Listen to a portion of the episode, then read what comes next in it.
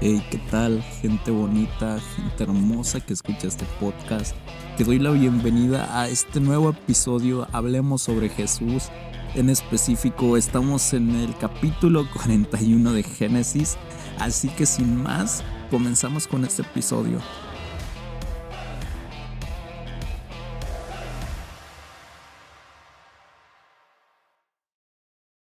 Así que nuevamente te doy la bienvenida a este episodio 41. Y pues sí, ya casi estamos por terminar Génesis. Ah, tenemos historias todavía bastante interesantes por contar, así que pues hay que darle. Para empezar, ahora nos encontramos con, igualmente como ya lo vimos en capítulos pasados, de los sueños de... Ahora el encabezado, como el 41, es los sueños del rey de Egipto. Y pues ya vimos que pasadamente interpretó José dos sueños. Entonces, pues alguien no le dijo al rey que le había interpretado los sueños y se había quedado atrapado. Entonces, dos años después, el rey de Egipto tuvo dos sueños, básicamente. Entonces, pues, para no hacerla tan larga la historia, porque se vuelve a repetir, te la voy a contar. En estos dos sueños eran de, primero estaba a la orilla del río Nilo, este rey, ve que hay siete vacas gordas, buenas, comestibles, barbacoa, lo piensa lo que quieras. Si eres vegano, lo siento, pero qué deliciosura. Y después salen siete vacas flacas. Entonces dice que las flacas se comen a las gordas y que aparte no ve ningún reflejo, simplemente siguen igual estas vacas, entonces no hay ninguna diferencia. Entonces el rey se despierta y como que, ¡boom!, le cae la revelación y se despierta.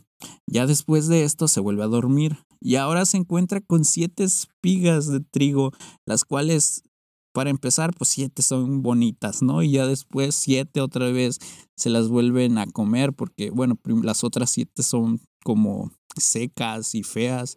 Entonces las siete se las comen a las siete eh, chidas. Y pues así es el sueño. Entonces pues este rey se empezó a preocupar o bueno, le contó a sus reyes, bueno, a sus magos y les decía pues, ¿qué onda? ¿Qué significa este sueño? Nadie le sabía responder, nadie dijo pues, mm, no sé, te doy cierta, no sé, visión o interpretación, ¿no? Hasta que de repente el copero se le, cae el 20, le dice, soy un mal agradecido. Dice, ¿se acuerda esa vez cuando se enojó conmigo y el panadero? Y entonces pues al otro el panadero lo mandó a matar y a mí me perdonó. Pues resulta que había un hombre que se llamaba José, que a él le contamos el sueño. Llegó un día, era alguien que estaba encargado también de cuidarnos, bueno, estaba al tanto de lo que pasaba en la cárcel. Entonces, pues, este hombre nos dijo, nos dio la predicción y todo eso. Y pues sí, se cumplió. Entonces, pues enseguida el rey manda a traer a José. Dice que José se fue, se afeitó y pues cambió toda su ropa y ya se presenta ante el rey y ya le dice, ¿qué onda? Pues tuve este sueño, no sé qué significa, me han dicho que eres muy bueno, que cuando escuchas un sueño en corto, dices lo que es. Entonces, pues dice, ¿sabes qué significa? Y pues José como que no se da tanta importancia, dice, pues le dice, pues no soy yo, pero Dios tiene ese poder. Entonces, pues, no sé, te va a dar la respuesta a él, no yo. Entonces, todo lo que yo diga no es por mí, sino por Dios. Y pues así lo hace. Entonces ya le vuelve a contar la misma historia que te conté, les vuelve a contar las dos mismas historias de las vacas y las espigas, que probablemente si ya eres cristiano, si ya tienes nociones sobre la Biblia, si ya tienes cierto tiempo en la iglesia o estudiando la Biblia, ya sabrás sobre esta historia que también es demasiado habitual, que es demasiado recurrente en muchos sermones, que es demasiado, o en un tiempo fue demasiado recurrente. Ahorita ya no lo he escuchado tanto, pero pues sí, es parte de una cultura cristiana de conocimiento básico, por decirlo así. Pero pues bueno, entonces pues ya dice que José le dice al rey, pues sabes que los dos sueños son un solo. O sea, sí, tuviste dos sueños, pero estos llevan a un, a un punto nada más, no llevan a más, no es que cada sueño es un acontecimiento, no, sino que los dos significan uno. Entonces, pues básicamente le dice que el número siete iban a ser siete años, que los primeros siete años iban a ser de prosperidad, donde iban a tener, donde iban a cosechar de una gran manera, pero iba a haber siete años en los que iba a haber pobreza, en los que iba a haber eh, mm, hambre, en los que iba a haber crisis. Entonces, pues le dice, entonces, pues ponte pilas porque eh, si en caso de que no aproveches los años buenos, cuando vengan los malos lo vas a lamentar. Entonces le da una sugerencia José. Entonces le dice, pues busca a alguien sabio, inteligente, que se ponga al cargo del país.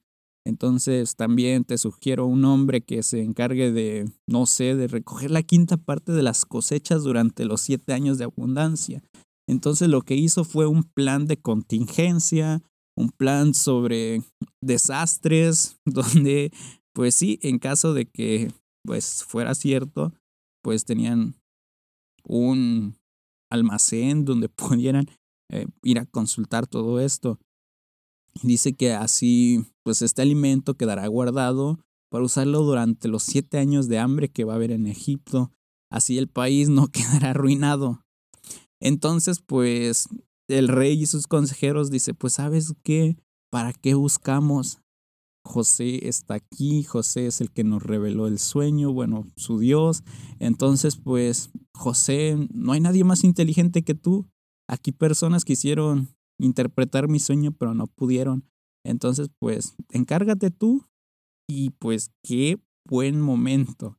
Parece que se habían olvidado de José, pero pues no, simplemente no había llegado su momento. Ahorita está en el momento exacto, está con las personas exactas, en la circunstancia exacta.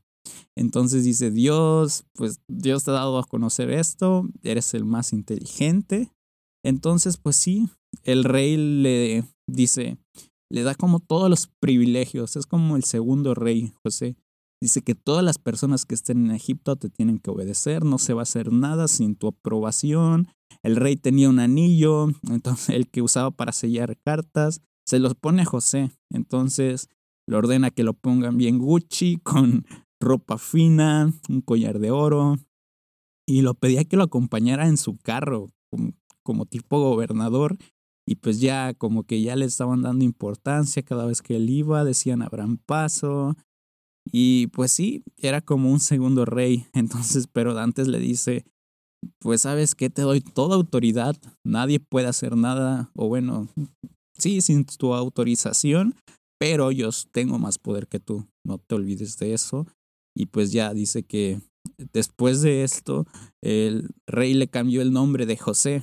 Y discúlpame si no sé pronunciarlo, pero está bien raro también, que le puso Safenat Paneam. Safenat Paneam. Entonces, pues, mejor, bueno, así está su nombre aquí, pero pues no sé, lo podemos obtener de otra manera más fácil como José. Y pues dice que así es José, entonces pues en pocas palabras, pero pues aquí está su manera complicada. Safenat Paneam.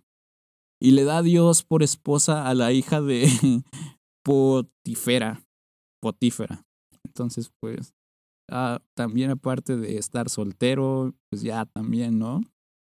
Ya estaba más o menos así, con de repente con poder y con esposa. Y pues ya se hace cargo de todo esto y José se encarga de Egipto. José tenía 30 años cuando se despidió del rey y comenzó a viajar por todo Egipto. Entonces, pues ya era una persona grande. Mi intuición dice que a los 28 años fue cuando todavía estaba en la cárcel porque dice que pasaron todavía dos años, entonces pues a los 28 todavía estaba en la cárcel, pasó a los 30 y pues aquí ya cambió su vida. Entonces pues sí dice que hubo los siete años, los como estos siete años de abundancia donde cosechaban de una gran manera y pues sí, eh, José hizo básicamente ese plan donde guardaban la quinta parte de todas las cosechas. de cada campo. Por ejemplo, si tú sembrabas X parte, tú tenías que dar como la quinta parte, era como un impuesto para prever futuros desastres. Entonces, pues sí. Ahora dice que esto eh, funcionó y te vas a dar cuenta más adelante, pero llegó un punto en el que ya no era contable lo que hacía José. De hecho, pues era tanta la cantidad de trigo que ellos cosecharon o que almacenaron que lo comparaban como hasta con la arena del desierto, que pareciera que estaban creando su propio desierto de tanta semilla que había. Y pues imagínate, tener provisión para siete años, o bueno, tener este almacén para siete años, pues debería ser muchísimo los almacenes que estaban construyendo o que se construyeron y almacenaron. Entonces, pues ya, pero antes eh, te había comentado de que José ahora ya era casado, o bueno, ya le habían conseguido una esposa, entonces tuvieron dos hijos. El primero de ellos le puso Manasés, que era como el despecho, le puso un nombre casi como que para desahogarse. Y dice, el significado de Manasés es Dios ha hecho que me olvide de todos mis problemas y la familia de mi padre. Ahí nada más juzgalo tú, bueno, piénsalo tú. Y el segundo se llama Efraín. Entonces dice que Dios permitió que yo tuviera hijos en este país donde he sufrido tanto. Entonces, pues supuestamente él no lo había pasado tan bien. Y ya para terminar con este episodio, te había mencionado que había sido un, un plan exitoso. ¿Por qué te digo esto? Porque justamente después de estos siete años que vino de demasiada abundancia, ahora vienen los años de escasez. Entonces, cuando ya no había eh, comida en todo el país, José abrió los almacenes y les vendió trigo a los egipcios y dice que era tanta la escasez de todos estos lugares, de estos países, que iban a Egipto para comprarle trigo a José. Entonces, pues hizo un plan de negocios demasiado visionario. Fue un gran tiburón, como ya vimos varios capítulos con más personajes que también tuvieron ideas innovadoras, ideas no normales, entonces pues ha sido también una travesía todo esto. Pero pues bueno, así termina este episodio. Eh, está muy interesante, está, está curioso, entonces pues también te invito a que esperes el siguiente episodio, el siguiente podcast. Que si te gustó lo puedas compartir, igual tenemos página en internet, hablemos sobre Jesús. Puedes darnos algunas recomendaciones, hey tú muy bien, eh, algunas sugerencias, saludos, lo que quieras. Pues ahí tenemos nuestra página de Instagram, nada más nos mandas un DM. Está como Hablemos sobre Jesús o igualmente en Facebook como Hablemos sobre Jesús, que es como la, un poquito la inactiva. Pero en Instagram seguro te contestamos y nos mandas un mensaje. Y pues esto ha sido todo y nos vemos en el siguiente episodio.